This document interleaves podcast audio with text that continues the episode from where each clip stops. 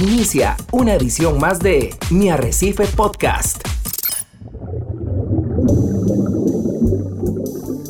Usted está a punto de sumergirse en los misterios de nuestros océanos y en el fascinante mundo de los acuarios marinos. Esto es Acuariofilia Marina, un mundo marino en la radio gracias a la Asociación Costarricense de Acuariofilia Marina, una organización sin fines de lucro comprometida con el acuarismo responsable y profesional. ¿Qué tal? Muy buenos días a todos los amigos que nos escuchan acá en Radio Monumental, la radio de Costa Rica, los 93.5 de la frecuencia modulada. Esto es Acuariofilia Marina, un programa de la Asociación Costarricense de Acuaristas Marinos que busca compartir conocimiento y concientizar concientizar a todas las personas que estamos en este hobby y a todos los que nos escuchan y tienen esa gentileza de abrirnos ese lugar de trabajo, esa oficina, ese automóvil o tal vez su casa. Usted nos escucha desde su casa en estos momentos. Gracias por escuchar Acuariofilia Marina. Nosotros tratamos todos los sábados de traer un programa bien variado con invitados de alto calibre para poder conversar abierta y, y, muy claramente, muy extensamente acerca de los diferentes temas de acuariofilia y como les decía anteriormente también de temas que buscan concientizar a las personas que nos escuchan sobre los esfuerzos de rescate de los recursos naturales con mucho énfasis en los recursos marinos. Bien acompañados con Javier Castillo en el Control Master Monumental, voy a saludar a nuestro coproductor de Acuariofilia Marina, don Hernán Azofeifa, que ya lo veo con ese cafecito ahí disfrutando de esta mañana de sábado. Muy buenos días, Ricardo. Y está riquísimo este café. Vieras que quería contarte, Ricardo, eh, esta semana leí una nota muy interesante y yo creo que vamos a tener que volver a repetir el programa sobre la terapia azul de los acuarios. Vieras qué interesante nota estuve mirando en un hogar de adultos mayores en los Estados Unidos y cómo disminuyó el uso de drogas para mantenerlos estables, y controlarle el estado de ánimo que tenían cuando se les puso un acuario. Les aumentó el apetito, disminuyeron las dosificaciones de ciertas drogas y no por nada se trata de una terapia azul. Así que bienvenidos también todos ustedes que nos acompañan desde su casa, lugar de trabajo, desde sus vehículos a esta terapia azul que hacemos todos los días en Radio Monumental, la radio de Costa Rica. Quiero darle también la, bienvenida, si me permitís, eh, Ricardo, a nuestros dos compañeros, dos invitados del día de hoy. Don Luis Bonilla, que nos acompañó el sábado anterior sobre los acuarios nanos, que esperamos haya sido un programa de utilidad, como siempre procuramos. Y hoy también nos acompaña otro compañero de la Asociación Costarricense de Acuariofilia Marina, Joan Madrigal. Que repite, Johan, por cierto, ¿verdad? Así es.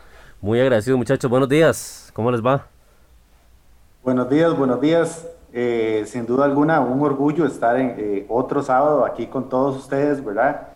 Eh, no solo con don Hernando, don Ricardo, don Luis, sino también con todos los radioescuchas, esperando aportar en este tema tan, tan interesante que, que, que, me retó esta semana, ¿verdad? Ahí en la, en la listica que ya casi la, lo vamos a ver.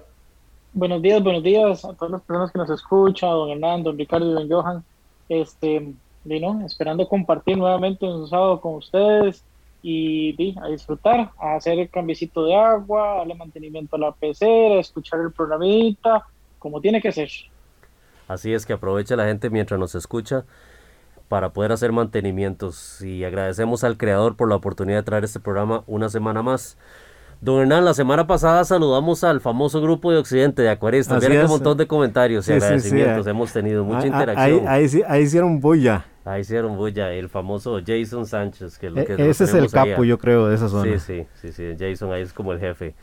Hoy tengo que saludar también a un compañero de la asociación muy especial que nos ayuda con una labor muy importante, don Hernán. No me digas, el de la Pitón. El de la Pitón, exactamente, al famoso Diego Armando Castro, nuestro compañero Diego, que es la persona que cada vez que alguien está interesado en ser parte de la asociación, pues toma su tiempo, lo llama, le explica, le manda información. Es, es una persona que realmente nos colabora muchísimo. Sí. y, y, nada más para aclarar, para que no le vaya a caer el SINAC, no es que Diego tenga alguna pitón, es un, un, tema que algún día pues contaremos en aquí en Acuariofilia Marina. Pues sí, y por cierto, don Hernán, tengo que extender ese saludo porque hay un grupo ahí de, muchachos que andan haciendo este como mountain bike, ¿verdad? En las montañas, usted ha visto esos videos, y así que el saludo lo extendemos para Filip Karoliki, que también es parte de la asociación, y para el famoso Alejandro Zumbado García, que le dicen Galaxia. Así que a los tres un fuerte saludo y que la pasen muy bien. Excelente, excelente Ricardo. Qué dicha que la gente disfruta de este programa y que por lo menos también sirva de terapia para quienes no tienen un acuario, entretenerse, escuchar de algo diferente, más allá de la noticia del día a día que a veces eh, no, son buenas, nos, nos, nos abruman. Pero bueno, la ventaja que tienen los acuarios marinos, que tiene la vida marina es que trae mucha paz, mucho descanso, mucho desestrés. Si usted tiene una vida estresada, espere nuestro programa de terapia azul. Y más, y más en este tiempo de pandemia, don Hernán, que se vuelve todavía indispensable tener válvulas de escape. A nivel mundial, Ricardo, la acuariofilia marina aumentó la participación de nuevos acuaristas, personas metidas en sus casas con estrés, hallaron un escape en los acuarios. Sin duda alguna tenemos un compromiso de volver a traerles a ustedes ese programa de la terapia azul. Así es. ¿Qué te parece si contamos un poquito del programa de hoy, Ricardo? Así es, hoy queremos tener un programa en el cual hoy le dimos a los invitados una guía muy de alto nivel. Les planteamos esta interrogante. Dígame cuál es su top 10 de cosas, su top 10 de cosas, aspectos en general que debería tener una persona a la hora de iniciar en el acuarismo marino. No le marcamos más la cancha, y la idea es que cada uno de nosotros venga y exponga un poco de ese top 10, de un poco de razonamiento por qué y debatamos a ver si encontramos una, una lista en común que nosotros podamos recomendar como elementos indispensables a la hora de iniciar un proyecto marino. Ricardo, si me permiten, yo quisiera empezar con un ejercicio. Y si yo les preguntara a ustedes si han visto acuarios espectaculares con luces que no son de marca? Yo creo que me dirían todos que sí. Si yo les digo que si han visto acuarios espectaculares sin un sump, sin skimmer, estoy seguro que me dirían que sí. Si les pregunto que si han visto acuarios espectaculares que tienen mayormente una filtración biológica y no un skimmer, estoy seguro que me van a decir que sí. Y lo mismo estoy seguro que me dirían que han visto acuarios espectaculares que no usan equipos de marca, que no usan aditivos eh, de marca. ¿Por qué hago esta remembranza? Porque algo tiene que tener el agua puesto que la bendicen. Si uno ve que hay un acuarista que no usa aditivos y tiene un acuario exitoso, si uno ve que una persona puede llevar exitosamente un acuario sin skimmer, sin luces de marca, y ahí sucesivamente, uno tiene que decir qué es lo que hay de común entre ese acuarista que no tiene skimmer, con el acuarista que, que no usa luces de marca, con el acuarista que no tiene zoom, con el acuarista que tiene o no tiene sustrato, etcétera, etcétera. ¿Cuáles son las características que tienen esos acuaristas que hacen que a pesar de usar técnicas o métodos o equipos diferentes, son exitosos? Yo siempre he dicho, todos los caminos van a Roma. Unos son más largos, unos son más cortos, unos son más económicos, etcétera. Pero ¿por qué todos ellos pudieron llegar a Roma? Don Hernán, te doy la respuesta muy fácil. Forman parte de la Asociación Costarricense de Acuariofilia Marina y siguen a Acuaristas Marinos Ever en Facebook. Ahí está, eso, tienen todos en común. Qué bueno, a mí me faltaba el punto 10 para el top 10. Ya voy a ponerlo, ¿cuál es? Forman parte de la asociación. Eso es todo, ¿no? usted ya lo describió muy fácil. Entonces, eh, yo, yo quería hacer como ese preámbulo, Ricardo, compañeros, para que escudriñemos cuáles son esas características que los hacen comunes a esos acuaristas para que alcancen el éxito a pesar de usar equipos baratos, equipos caros, de no usar equipos o si usar equipos, etcétera. ¿Qué les parece, don Luis, don Joan? Perfecto. Me parece muy bien. Perfecto, y estoy totalmente alineado. Creo que dentro de mi lista hay tal vez, creo que solo un equipo. Todo lo demás eh, es, son cosas diferentes. Dentro de mi lista no hay ni un solo equipo. Bueno, me gusta, me gusta. Que hicieron la tarea, hicieron la tarea. Bueno, ¿quién quiere ser el valiente que exponga su lista de primero? Toda la lista completa. Tírenos algo, a ver, que, a ver cómo vamos. Y ahí vamos debatiendo un poquito. Bueno, les tiro el, top 3 para no robarme eh, eh, tanto de, eh, del programa. Como número uno, puse disciplina. Para mí un elemento o el elemento más importante de este hobby. Si tenemos una disciplina, eso quiere decir que somos, que tenemos una rutina muy marcada o rutinas muy marcadas no solo de mantenimiento, sino de alimentación, de habitación, de, elementos, etcétera. Y, a qué nos lleva a tener esa disciplina y, esa, y, esas rutinas? A tener una estabilidad. Yo, yo, Entonces, si tenemos una estabilidad de elementos... Joan, perdona que te interrumpa, nada más para hacer una, una venta del pasatiempo. Si en estos momentos hay algún padre de familia que nos esté escuchando póngale atención a estos elementos, porque si uno tuviera un hijo y quiere desarrollarle ciertas habilidades, esta lista que ustedes están comentando es fundamental. Acabas de dar una, disciplina. El acuarismo sin duda alguna exige disciplina. Sí, totalmente de acuerdo. ¿Por qué disciplina, Joan? Si queremos ser exitosos en un hobby, ¿verdad? Yo creo que eh, la disciplina debe estar ahí en nuestro, en nuestro top 3 eh, en elementos que necesitamos para ser eh, exitosos. Y sin duda alguna, para este en particular, para mí es el número uno. Como número dos, tengo la paciencia, ¿verdad? Que yo, yo sé, estoy casi seguro que eso está en la lista de todos, pero por eso, por eso quise ir de primero, ¿verdad? Y entonces, como, como sub Subelemento de esto es eh, entender que todo en este hobby es un, es un proceso, ¿verdad? Eh, que tenemos que tener un proceso muy importante, un primer paso, eh, hacerlo de manera muy correcta, lo que es el ciclado del tanque, ¿verdad? y eso conlleva mucha paciencia en algunas ocasiones. y también comprar el equipo adecuado antes de empezar el tanque, estar seguro de tener todo el equipo adecuado que necesitamos para empezar. Ese como número dos. Y como número tres, eh, aquí metí dos, pero creo que eh, van muy de la mano, puse tiempo y dedicación.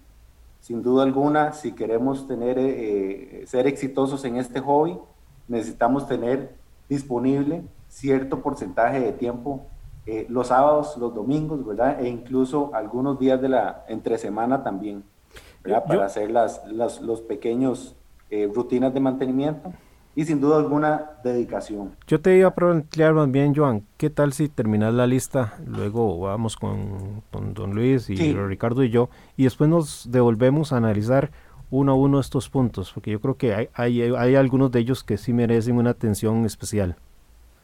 Está bien, totalmente de acuerdo. Entonces, entonces como número cuatro puse la pasión, ¿verdad? Tener un hábito de lectura, una necesidad de aprender y entender no solo el hobby, sino mi tanque, ¿verdad? Que no es, no es igual al de don Hernán, no es igual al de don Ricardo, no es igual al de Luis, ¿verdad? Entonces, sin duda alguna es aprender y entender mi tanque. Como número 5 puse tener un plan B, ¿verdad? Eh, hablo de un energy backup, ¿verdad? O, tener un, un, plan, un plan B a nivel de energía un plan B a nivel de si me voy de vacaciones, qué, qué, va a pasar con mi tanque, ¿verdad? Eh, y un plan B en cuanto a enfermedades de eh, tanto de peces como de corales, ¿verdad? De, los habitantes del tanque en general. Número 6 puse la persistencia, ¿verdad? Eh, es difícil, ¿verdad? O, o, son pocos los que tienen éxito a la primera vez en este hobby, ¿verdad? No solo en, arrancar el tanque, sino en, arrancar los diferentes procesos, que bueno, que los peces, que cuando quiero arrancar con, corales, que salga bien a la primera, es, es un reto interesante. Como número 7, Y aquí es el, el, equipo que les mencionaba, un filtro de osmosis reversa, de osmosis reversa y de ionización, para mí un equipo indispensable si queremos evitarnos muchos dolores de cabeza. Como número 8 puse un kit de desparasitación, desparasitación e inspección de corales. Aquí podemos eh, incluir lo que son los DIPS, eh, lo que son los microscopios, este, eh, incluso hasta cuarentenas, ¿verdad? Para, para inspeccionar los, los, nuevos habitantes. Como número 9, puse, si, si va a empezar un tanque por primera vez, haga una lista de chequeo y revise y revísela con, con, con acuaristas experimentados. Asegúrese que tiene todo. Y como número 10, que ahí lo puse como un nice to have, Como, como un bueno tenerlo también, sin embargo, no sé si ustedes van a, concordar conmigo de que, de que, es indispensable, pero puse saber inglés o tener, o, tener por lo menos eh, entender a nivel de lectura el idioma. Para mí es eh, bastante necesario y le da uno em, un extra a nivel de información eh, si, si, conocemos de este segundo idioma. Esa es, esa es mi listita de top 10 de elementos indispensables que debe tener un acuarista. Muy bien, Johan, muy completa. Muchas gracias por compartir. Creo que eh, tenemos muchísimos puntos en común, creo que los cuatro. Eh, conforme iba repasando esa, esa lista, nosotros íbamos por supuesto también viendo la nuestra y creo que concordamos en muchísimos puntos. El espíritu detrás de esa lista creo que es muy similar en, en todos los casos. Luis, ¿qué nos puedes compartir del lado tuyo? Sí, bueno, ahí como, como, como ya usted lo decía, don Ricardo, ahí, eh, semánticamente coincidimos mucho. Tal vez eh, yo le di tal vez un enfoque un poquito distinto, pero básicamente se resume en lo mismo. Eh, como número uno puse disposición para investigar, ¿verdad? ¿Por qué? Porque es necesario uno como acuarista siempre investigar qué son las cosas que tengo, qué es lo que puedo tener, cuando principalmente cuando voy a los acuarios y veo ese montón de cosas lindas, y simplemente digo, quiero esto, quiero esto, quiero lo otro. Bueno, ese es el primer error que yo podría cometer. Entonces, primero yo tengo que investigar, tengo que leer. Eh, como punto número dos, tengo disposición para aprender de los errores. ¿Por qué? Porque errores vamos a cometer muchísimos a lo largo de, de toda nuestra experiencia de aprendizaje dentro del acuarismo. Como número tres, disposición para escuchar. ¿Por qué? Porque hay que escuchar de los errores que cometieron otras personas, escuchar a las personas que nos aconsejan, porque ya han pasado por ahí, ¿verdad? Tener esa disposición de escuchar lo que me recomiendan y, también de aplicar lo que me están diciendo, ¿verdad? Disposición de perder como punto número cuatro. ¿A qué me refiero con perder? Bueno, lamentablemente y a todos los acuaristas, independientemente del nivel de experiencia, nos pasa que tarde o temprano perdemos alguna u otra pieza. Y son piezas o peces a los que le agarramos cariño, ¿verdad? Y eso, pues, evidentemente nos va a doler y nos va a hacer sentir mal ocasionalmente, no solo por el costo que pudo haber representado ese peso, ese coral que nosotros tenemos, sino también porque tal vez uno ya le agarra cierto cariño sentimental de verlo ahí, de tenerlo, de saber que usted lo cuida. Es una mascota realmente. Eso me lleva al punto 5, que es disposición de reintentar, que es a pesar de las veces que pueda fracasar yo, saber de que tengo que continuar, no desanimarme, seguirle dando mantenimiento a la pecera, recapitular sobre los puntos anteriores, investigar, aprender, escuchar, para yo poder informarme y poder saber qué fue lo que me pasó y cómo evitar que me vuelva a suceder, ¿verdad? El número 6 va muy alineado a uno que dijo Johan, que es disposición para esperar, que tiene que ver con la paciencia. ¿Por qué? Porque ningún buen cambio en una pecera marina sucede rápido.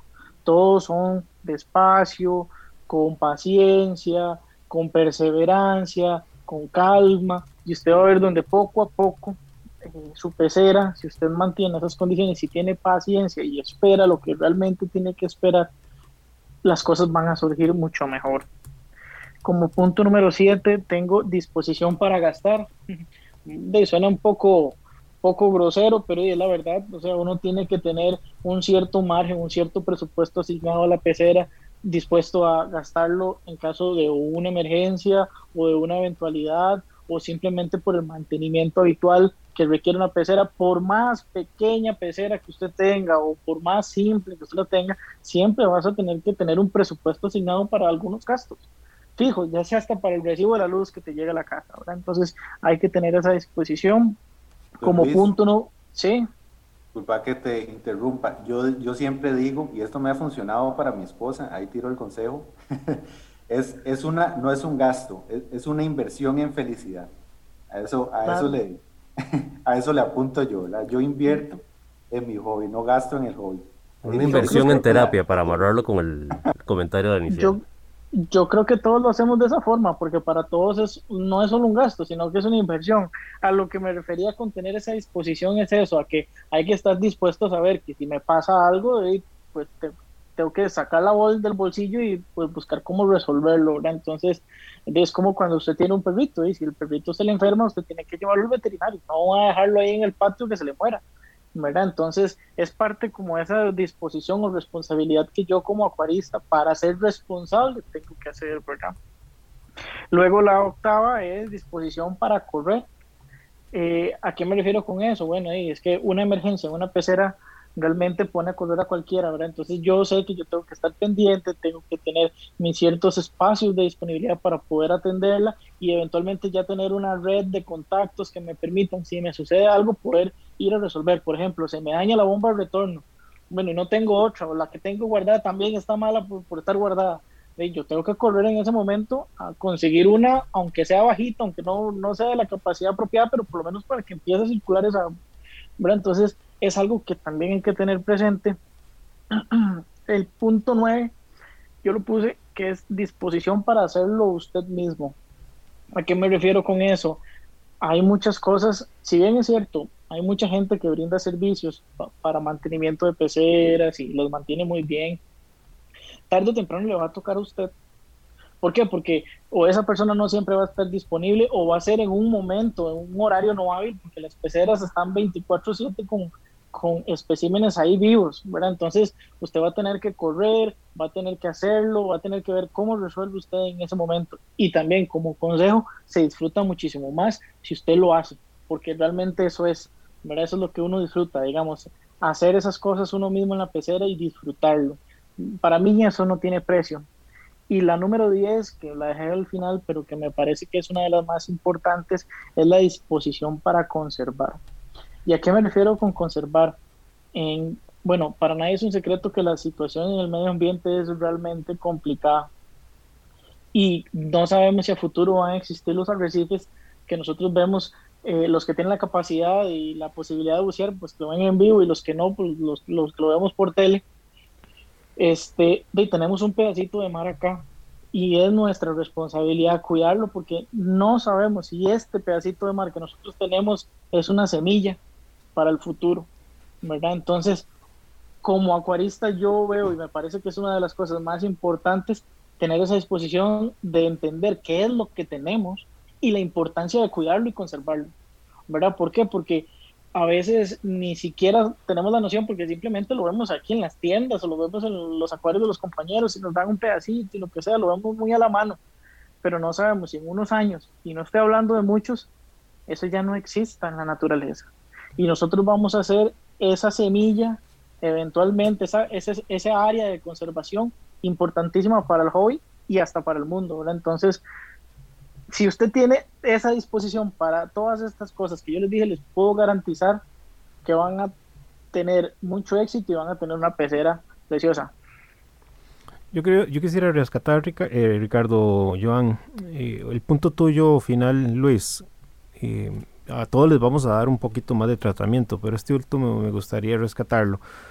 Para vincularlo al programa que tuvimos con la doctora de la UNAM, de la Universidad Autónoma de México, Anastasia, quien hacía un reconocimiento a los acuaristas porque señalaba que gracias a que existe el acuarismo, hoy día existe la posibilidad de rescatar muchos arrecifes naturales, porque es gracias al pasatiempo que hay muchos equipos y hay conocimiento para preservar eh, corales en los cinco cristales y por tanto hacer toda la experimentación de reproducción sexual que se está haciendo para investigar las enfermedades que están afectando los corales en el Caribe, etcétera. Así que mm, si no han escuchado ese programa con eh, nuestra invitada nuevamente en el blog, en el sitio web de la asociación, busquen la pestaña de los podcasts y ahí van a encontrar ese programa súper entretenido, súper informativo y que destaca el valor de la acuariofilia marina, Ricardo.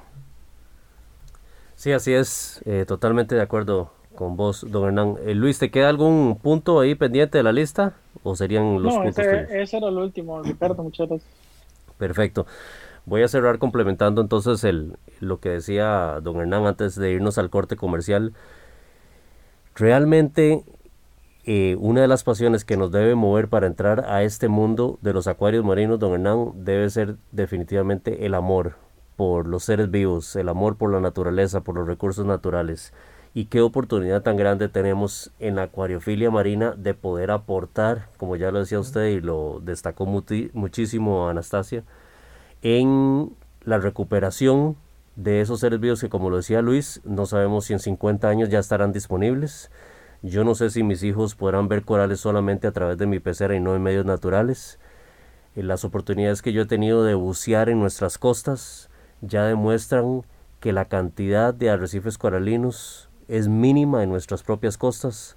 Así que ojalá las personas que desean entrar a este hobby vengan con ese peso también y puedan entrar y aportar a, tratar de rescatar muchos de estos seres. Por eso la importancia de estar en asociaciones como ASOCAM, don Hernán. Donde... recientemente extendimos la mano al Laboratorio de Ciencias del Mar. Eh, desde empezó esta pandemia estamos custodiando los corales que tenían en el laboratorio. Y eso, como decías vos, se hace porque hay amor para estos organismos y porque queremos colaborar con la preservación, no por nada a través de la asociación hemos hecho nuestros aportes económicos, logísticos y de visibilidad para los proyectos de restauración coralina. Hemos colaborado con el parque marino cuando en la pandemia, en la parte fuerte, eh, hicimos llegar alimentos para los peces que tienen en sus acuarios. En fin, hay muchos testimonios de lo que es la acuariofilia responsable aquí en Costa Rica. Así es, hacemos un corte comercial, nos separamos por unos momentos y ya casi continuamos en los 93.5 de Radio Monumental. Enseguida volvemos con Acuariofilia Marina, un mundo marino en la radio, gracias a la Asociación Costarricense de Acuariofilia Marina.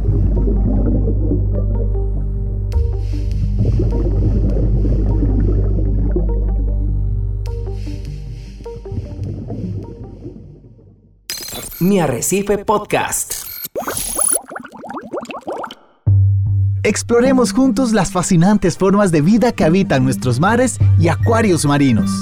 Acuariofilia Marina está de vuelta. Estamos de regreso en Acuariofilia Marina conversando sobre las características que debe tener todo acuarista marino que quiere interesarse responsablemente con el pasatiempo. Ya escuchábamos a Luis y a Joan haciendo sus aportes. Nos quedamos vos y yo, Ricardo, para esta segunda parte del programa y esperando que nos pueda dar un poquito de tiempo también para detallar algunos de los elementos porque han estado muy interesantes.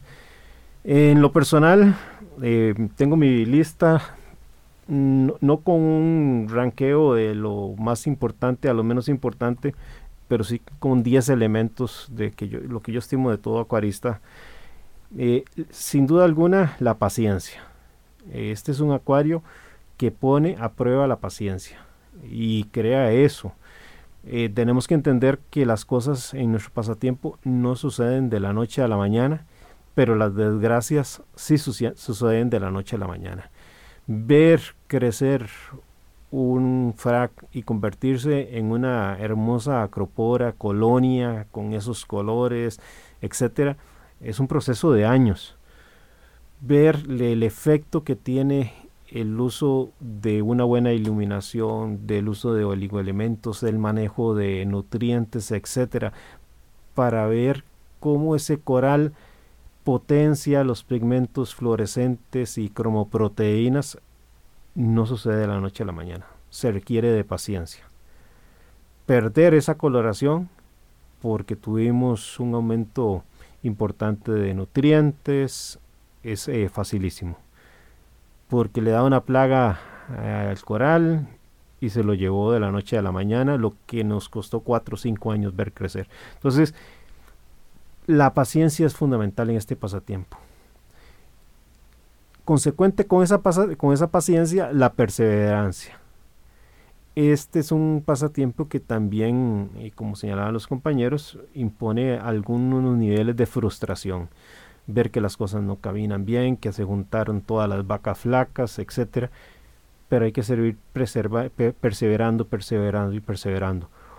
Obviamente, esa perseverancia eh, no puede ir sola, tiene que estar acompañada, y este es mi tercer elemento, del estudio cuando hablo de estudio, pues no solo es eh, estar leyendo en revistas especializadas, libros, blogs, estar en grupos de acuaristas eh, que tienen eh, procesos de acompañamiento usando bases científicas y no solo anecdóticas, etcétera.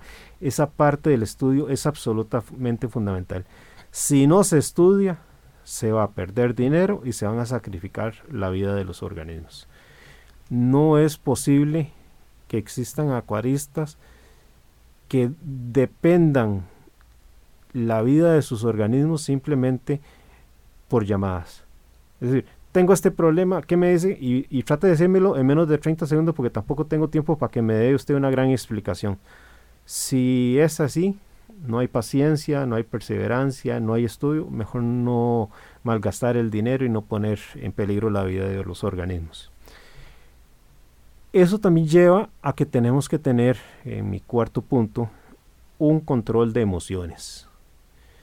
El acuarista tiene que tener control de emociones. El acuarista no puede estar haciendo loco. No puede estar comprando por impulso.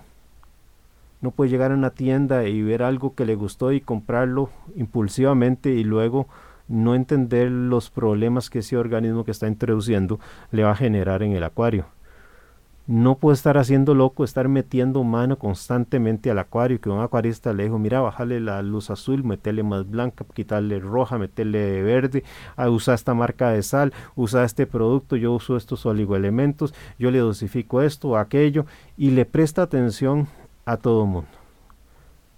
Hay que tener control de emociones, no hacer loco. Para no hacer loco y no comprar por impulso, se requiere estudio, se requiere paciencia, para mí un elemento que lo tengo aquí como 5, pero no porque vaya en la posición 5, sino que está dentro de esa lista, es que no puede faltar la pasión. Si usted no tiene pasión, no está haciendo nada en la acuariofilia. Este es un pasatiempo con altísimas dosis de pasión para que las cosas caminen bien. Los retos no son más que eso, no son dificultades, son retos. Y cuando hay pasión, se sacan adelante. Luego hay que tener la disposición. Hay que tener disposición porque aquí a veces hay cosas que son muy metodológicas, son rutinarias. Entonces no puede haber aburrimiento. Hay que tener siempre una buena actitud. Si hay que hacer test, hay que hacer test. No se puede posponer para mañana. Cuando se posponen cosas para mañana, por pereza, porque no hay disposición, a veces se paga carísimo. Cosas que se pudieron haber evitado. Voy a dejar para mañana, no sé, arreglar tal cosa y cuando te diste cuenta era que el piso estaba totalmente inundado. Entonces no, no, no, no puede haber em, pereza en este pasatiempo. Siempre tiene que haber disciplina, tiene que haber esa disposición. Luego, para mí hay otra cosa que es importantísimo, que lo tengo aquí en el punto 7, y es que hay que tomarse tiempo para hacer las cosas. Tal vez va un poquito vinculado al, no comprar por impulso, a, no hacer loco. si voy a poner un acuario, tengo que planificar. Tengo que sacar el rato para saber cómo hacerlo de la mejor manera. Tengo que sacar el rato para hacer un buen ciclado. Nada de usar productos milagrosos que aceleren un ciclado que a la naturaleza tiene su propio ritmo, etc. Entonces, hay que tomar el tiempo para hacer las cosas.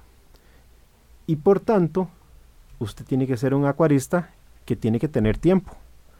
Si su vida es muy movida, no le da tiempo y no va a poder estar haciendo mediciones, no va a poder estar haciendo cambios de agua, no va a poder estar observando su acuario, lastimosamente no es un pasatiempo porque se va a pagar con recursos económicos y con la vida de los organismos. Muy vinculado al tema de que hay que tomarse el tiempo para hacer las cosas, eh, puse como noveno el planificar. Planificar significa si voy a meter peces, cuál es el orden para meter esos peces, si voy a meter corales, tengo que planificar cuáles van a ser las ubicaciones, cuáles son de mayor exigencia para luz, cuáles son de menor exigencia para luz, cuáles son más agresivos, menos agresivos para que puedan estar juntos o no estar juntos, cuáles van a crecer más rápido y va a haber una lucha por el espacio y la iluminación. Entonces tengo que conocer qué crece más rápido, qué crece más lento para que realmente la cosa eh, funcione. Planificar también significa lo que apuntábamos tal en el programa anterior que hablamos de los nanos, es saber que conforme esos organismos van creciendo va a haber una mayor demanda de ciertas cosas. Entonces, tal vez hoy inicio con pequeños fracs, pero ese frac, conforme va haciendo ese fragmento de coral, conforme se va haciendo una colonia, va a ser mayor demanda de recursos y tal vez compré un skimmer muy limitado, compré un eh, reactor de calcio limitado y luego voy a tener que volver a invertir tratando de adquirir un equipo más grande cuando al principio tal vez pude haber hecho una mejor economía. Y finalmente, eh, como punto 10, tengo el tema de la disciplina. Tenemos que ser disciplinados.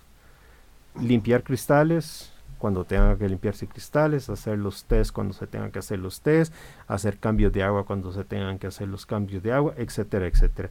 Esa es eh, mi, lista, señores. Don Ricardo. Sí, me la dejan bien difícil, porque ya por haber pasado por los tres, eh, definitivamente listas muy completas y creo que, como lo decía anteriormente, hay muchísimos puntos en los cuales estamos completamente alineados de las, de las situaciones cosas o aspectos que se necesitan. Y voy a nombrarlas muy rápido. Creo que número uno, el amor por los animales y la responsabilidad. Eh, creo que es eh, para mí uno de los, de los principales características que deben de tener los acuaristas. La disciplina, eh, ya ustedes dieron muy buenos ejemplos sobre la disciplina. Creo que agrego nada más la parte de observación. Yo me tomo todos los días un tiempo para observar mi acuario, lo observo apenas amanece, lo, lo, observo con el pico de luz, lo observo con luces azules y lo observo ya cuando está bajando.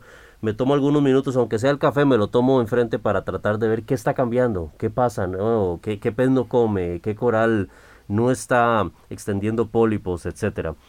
Eh, hablamos, creo, de la, de la pasión por aprender, por investigar. Este hobby nos, nos invita definitivamente a hacer la tarea, a aprender por nosotros mismos. La paciencia creo que la, hablamos.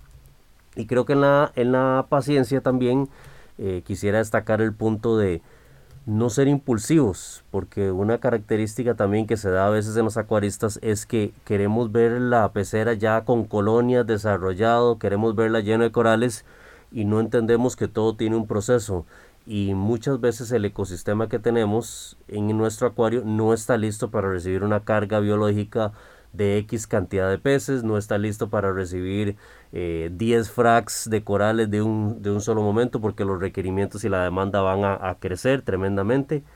La planificación también es muy importante, ya lo hablamos un poquito, no solamente en términos de equipo, yo inclusive lo veo es dónde en la casa vamos a poner el acuario. Ese lugar en el que escogimos para poner el acuario tiene las condiciones eléctricas para soportar todo ese equipo que nosotros vamos a poner tiene el piso, eh, tiene la capacidad de soportar todo el peso que va a llevar eh, ese acuario, especialmente si consideramos poner el acuario en un segundo piso. Eh, tiene el piso la capacidad de, de, resistir derrames de agua, porque sabemos que donde hay un acuario va a haber derrames de agua como es común. tiene la ventilación correcta o vamos a correr en problemas para poder tener una, un intercambio gaseoso correcto en el acuario, etcétera. Creo que otro punto muy importante es el crear una red de contactos, y creo que Luis mismo lo, citó con esas palabras.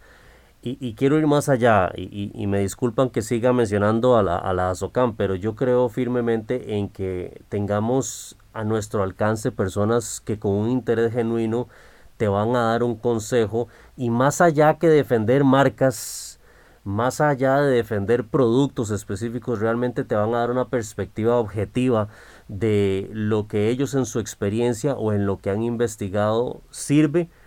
Pero también creo que uno debe tener un mentor, como todo en la vida, uno o dos mentores, una persona a la cual uno pueda acudir, eh, donde pueda uno también respetarle el tiempo a esa persona respetarle eh, el, hecho de que uno llegue donde la persona con la tarea hecha también, que haya investigado, que haya preguntado, que haya consultado y, que te pueda aconsejar tal vez algún punto ciego que tenés en tu investigación o, en tu situación, no una persona a la que uno acuda para que le, le, apague el incendio sin necesidad uno de al menos haber agarrado Google e investigar una situación, ¿verdad? O haber agarrado YouTube y ver algún video relacionado.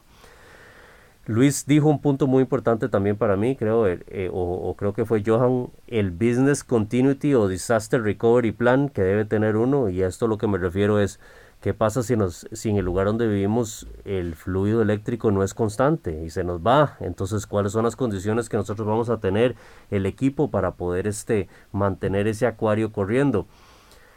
Eh, también creo que un punto muy importante es prudencia a quien se le compra y esto no solamente lo quiero decir en términos de, tiendas, ¿verdad? Porque gracias eh, a Dios aquí en Costa Rica tenemos muy buenas tiendas de acuario que tienen, y creo que en los últimos años inclusive hemos venido desarrollando en el país eh, que hayan tiendas con equipo especializado, ya hay más acceso a productos. Te, voy a decir una cosa, Ricardo, para que te interrumpa, y, y este es un programa de la Asociación Costarricense de Acuariofilia Marina, así que voy a aprovechar para echarnos flores. Creo que el trabajo que ha hecho la asociación en divulgación con este tipo de programas, en las charlas presenciales que hemos eh, realizado, lo que ha provocado es que el conocimiento eh, sobre cómo llevar adelante los acuarios en las casas eh, se haga cada vez más accesible a todas las personas. Entonces tenemos acuaristas mayormente informados, mucho más informados que antes. Y eso le ha puesto presión también a las tiendas para que tengan que capacitarse, para que tengan que traer mejores productos, para que los productos que tengan los mejoren el detalle informativo o de uso. Y yo creo que eso es un trabajo importante que ha realizado la asociación. Y para que den mejores seres vivos también, para que hagan cuarentenas, para que mejoren sus procesos, para que se acerquen más al cliente. Eh, claro, definitivamente la SOCAM ha ayudado muchísimo a levantar la barra a, las tiendas, pero también lo quiero llevar a la parte individual, don Hernán.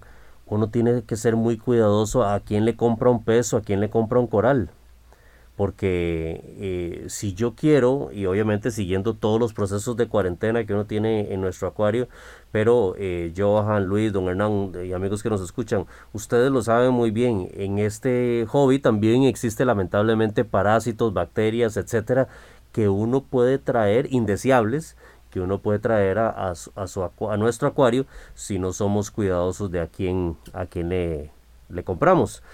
El presupuesto es un punto importante, que ya lo decía Luis también, y creo compañeros que los cuatro dijimos este punto de la resiliencia, que es básicamente aprendo, a lo mejor me equivoqué, me equivoqué porque lo intenté, aprendí, me equivoqué y sigo adelante. Eh, ojalá que nunca, y vuelvo a mi primer punto, y con esto ya quiero abrir para, para tener las, las conclusiones finales, compañeros. Tiene que tener amor por los animales y responsabilidad en este hobby. Yo puedo tener resiliencia y decir, ok, me equivoqué, no lo hice bien, tuve una pérdida de una pieza, una pérdida de un pez, pero la próxima vez lo voy a hacer diferente y lo voy a hacer mejor para que no me vuelva a pasar. Ojalá nunca nos acostumbremos a eso, a perder piezas y que se sea, sea tan fácil como volver a ir a donde mi amigo o volver a ir a la tienda para reemplazar esa pieza, porque fui liviano a la hora de cuidar de esa pieza, no fui responsable a la hora de cuidar ese pez o no tuve el equipo las medicinas o el, el protocolo correcto para tratar la situación que se dio. Así que compañeros, creo que los cuatro hemos, hemos tenido muchos puntos en común, pero me gustaría escuchar las conclusiones eh, finales y si querés volvemos a empezar con vos, Johan. ¿Qué conclusiones finales sacas después de escuchar la, la lista de los cuatro? Yo creo que este, los cuatro tenemos muchísimas cosas en común, ¿verdad?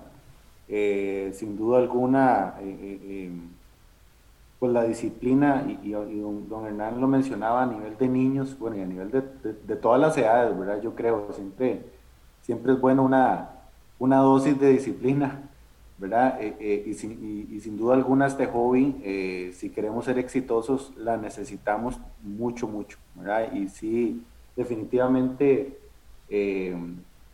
me ha encantado participar en este, ¿verdad? un programa tal vez diferente, eh, me gustó muchísimo que no se hablara tanto de, equipos, ¿verdad? Y yo sé que don Hernán empezó por ahí eh, el programa. Este, y no, no, eh, definitivamente, pues un, hobby que no, no, no solo necesita, pues, equipos y marcas, sino que necesita muchas características personales, ¿verdad? Para, para, para llevarlo al nivel donde todo el mundo, donde todos nosotros como acuaristas queremos llevarlo. Muy bien, Johan, muchísimas gracias. Luis, ¿cuál es tu perspectiva? Sí, don Ricardo, no, no, como, como, como les mencionaba, o sea, me parece que todos estamos eh, muy de acuerdo y, que cuatro acuaristas, que podríamos decir ya con un tiempo recorrido en esto, coincidamos en la mayoría de los puntos, pues es por algo, ¿verdad? Entonces, eh, y para que las personas lo tengan en consideración, que no es simplemente antojadizo lo que nosotros venimos a dejar aquí, sino que, sino que es muy es producto de las experiencias que hemos tenido, de los malos chascos que nos hemos llevado, y me agradó mucho un punto que usted hablaba sobre la mentoría, porque, o sea, yo creo que todos aquí hemos acudido a alguien en algún momento donde tenemos dudas al respecto, pero siempre hay que ser agradecido, ¿verdad? ¿Por qué? Porque este, por lo menos en lo personal, a mí me ha pasado que preguntan algunas cosas y uno saca el tiempo para contestarles y demás, y a veces ni las gracias recibe, ¿verdad? Entonces uno se queda como con ese sinsabor, ¿verdad? De decir, puche, yo saqué el tiempito para explicarle, para todo, hasta para formar acuaristas, porque hay gente que hasta eso, ¿verdad?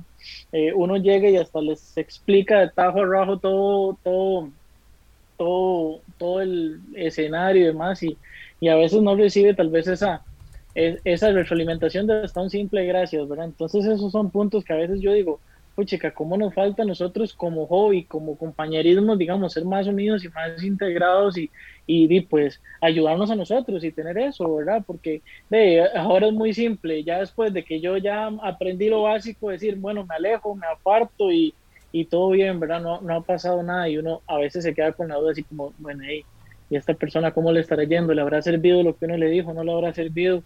Eh, hasta eso, ¿verdad? Y a veces hasta uno ve situaciones complejas así, donde son peceras tal vez muy pequeñas y una cantidad de peces abismal o, o, condiciones así muy desastrosas que uno hasta se queda con la duda, pero no puede uno llegar a más, ¿verdad? Porque evidentemente uno tiene las manos limitadas. Entonces, este, de no, rescatar ese punto y de, ver la importancia de, de, esa línea como, de no, ese respeto, de si hay alguien que te está brindando esa colaboración, pues al menos agradecerlo, ¿verdad? Sí, sin duda, eh, Luis, es importantísimo. Eh, en este pasatiempo todos iniciamos y siempre pues decíamos haber tenido buenos padrinos para no haber cometido tantos errores y eso yo creo que es lo que procura la asociación, es lo que procuran estos programas, así que una invitación, como ha señalado Ricardo, a formar parte de la asociación y no solo para aprender, porque eh, ser acuarista responsable no solo significa recibir información, recibir consejos, sino también dar. Y por eso tenemos proyectos donde colaboramos con la restauración de arrecifes coralinos. A mí me gustó mucho, Ricardo, uno de tus puntos. Eh, no lo tenía eh, honestamente visualizado. tal vez sí, implícitamente sí, pero me gustó mucho el, señalamiento ya taxativo que hiciste, que es el de la observación. Sin duda alguna, un acuarista tiene que ser muy observador. Y eso solo lo da el paso del tiempo. Es decir, eh, el paso del tiempo y, y, probablemente en muchas ocasiones también las malas experiencias. Cuando has pasado por un problema de pulgas eh, rojas que comen acroporas, eh, los redbooks, cuando has pasado por un problema de nubibranquios que comen eh, montiporas, por citar un par de ejemplos,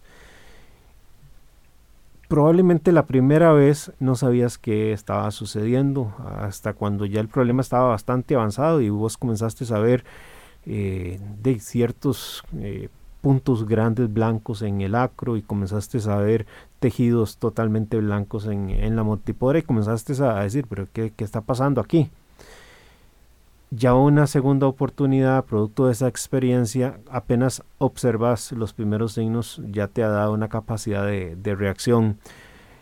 El ver la extensión de los pólipos todos los días ya vos te acercas y dices, mira qué extraño, esta acropora hoy no está extendiendo correctamente los pólipos, este torch no los está extendiendo correctamente, entonces ya le pones una, una atención mayor y al rato vas a encontrar ahí alguna planaria y, y eso solo la observación lo, lo da.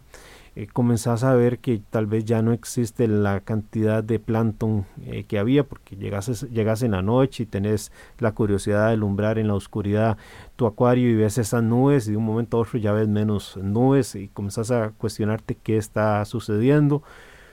Desaparece un pez y no lo volviste a ver. Eh, que te cuestiones, mira, tengo una semana no estar viendo eh, el pez. Entonces, esa parte de la observación me gustó mucho, el señalamiento me parece muy, muy, muy importante. Y volviendo al tema de los niños, el desarrollar la capacidad de observación. Esto es un pasatiempo donde eh, la teoría es importante, mm, no hay que memorizar tal vez tantas cosas, pero sí hay que poner en práctica muchísimas habilidades, diríamos, blandas.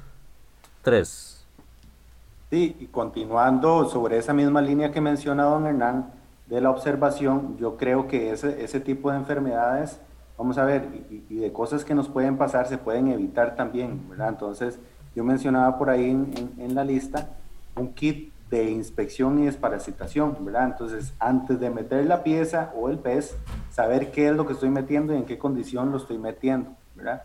Y una vez, si llego a tener la, la, la, la enfermedad, entonces estar listos, ¿verdad? Para, un, eh, para, para ejecutar ese plan, tener un plan para de una vez ejecutarlo, ya sea de medicamentos, ya sea de extracción y peo, ya sea de un tanque hospital, etcétera, ¿verdad? Que se ha mencionado también en este y en otros programas. Así es, eh, Johan. Y muchas gracias, Johan, Luis, don Hernán. Gracias por estos aportes, esta lista muy interesante que ojalá haya servido para que muchos acuaristas que nos escuchan en esta mañana, ya sea formados o potenciales, puedan abrir un poco más la perspectiva y considerar aspectos tan importantes para ser parte de un joven tan maravilloso como esto.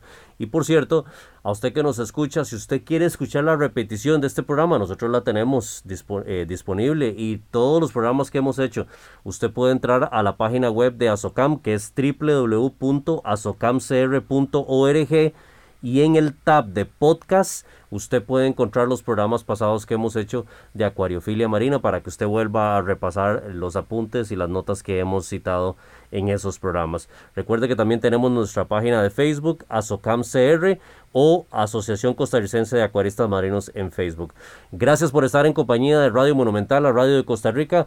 Nos reunimos el próximo sábado con más de Acuariofilia Marina, 9 de la mañana, acá en los 93.5 de Radio Monumental. Acuariofilia Marina, un mundo marino en la radio, gracias a la Asociación Costarricense de Acuariofilia Marina. Mi Arrecife Podcast.